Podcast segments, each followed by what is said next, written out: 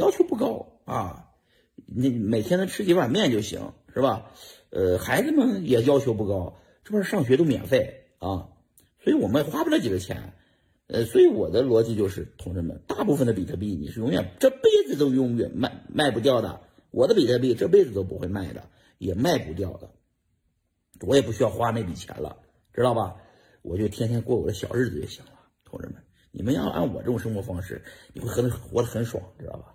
因因为最后比特币越来越值钱，你越来越用用不着卖了。实在我没钱的时候，我把比特币可能抵押，借点钱，甚至我不用抵押，我就找我的粉丝，我说来借我点钱，我也能借到钱吧，对吧？我现在没到那一步嘛，哪天我想要，很简单嘛。我朋友也多，都不用找粉丝借，朋友们借不就完了吗？花完了以后，给朋友们还的时候。临死的时候还币不就行了吗？对不对？最后这辈子币都没花完。哎呀，我不想。